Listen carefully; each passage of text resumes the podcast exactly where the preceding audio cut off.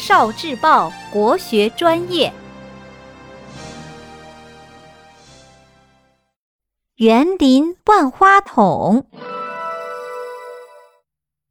园林中的建筑。人们赞美中国园林是立体的画，形象的诗，山光水色，绿树翠竹掩映中，各式各样的古典建筑，或壮观，或优美，或高耸。或幽静，形成了一方古雅精致的人间仙境。园林建筑的比赛开始了，听建筑的介绍，看谁能最先找到对应的图片。嗯，一，只有屋顶没有墙的小屋。古文字里，它也表示停的意思，因此它是让人停下来休息、乘凉、观景的地方。它的特点是玲珑轻巧，常常位于假山的山顶、池水的一旁、松竹的绿荫下。它是亭。二，它也是让人休息的地方，一般建在水边。它的样子常常是在水边架一个平台，一半伸到水面上，一半立在岸上，多为长方形。四周有柱子，柱子间有栏杆或靠椅，没有墙壁，视野开阔通透。它是榭。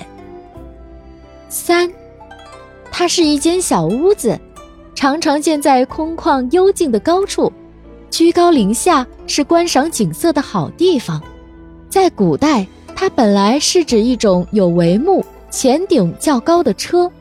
它们都轻巧灵活、高敞飘逸，这种建筑也有的建在水边，但是并不伸到水面上。此外，还有一些环境清幽、安谧优美的小院，也称为这个名字。它是轩。四，它是幽深僻静处的书屋，在园林里，这是静心修养。读书学习的地方，常常建在山间树林中。它的样子并不特别，常常是一个幽静的小屋，或者和别的建筑一起构成一个清幽的庭院。它是斋五，它是有屋顶的通道，可以遮风避雨。它又窄又长，顺着周围的环境曲曲折折。让人们方便从一个建筑走到另一个建筑，在园林里，它可以划分空间，起到似隔非隔、隔而不断的效果。它是廊六，它是水边或水中的小屋，像一只船。由于它不能动，又被称为不系船。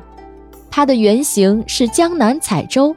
是一种在水中荡漾游玩的小船，人们在这个船形的小屋里游玩宴饮，观赏水景，好像有泛舟水面的美妙感觉。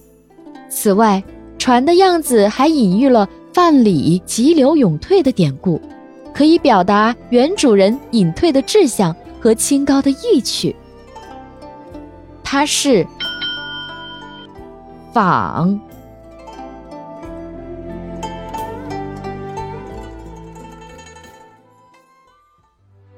聆听国学经典，汲取文化精髓，关注今生一九四九，伴您决胜大语文。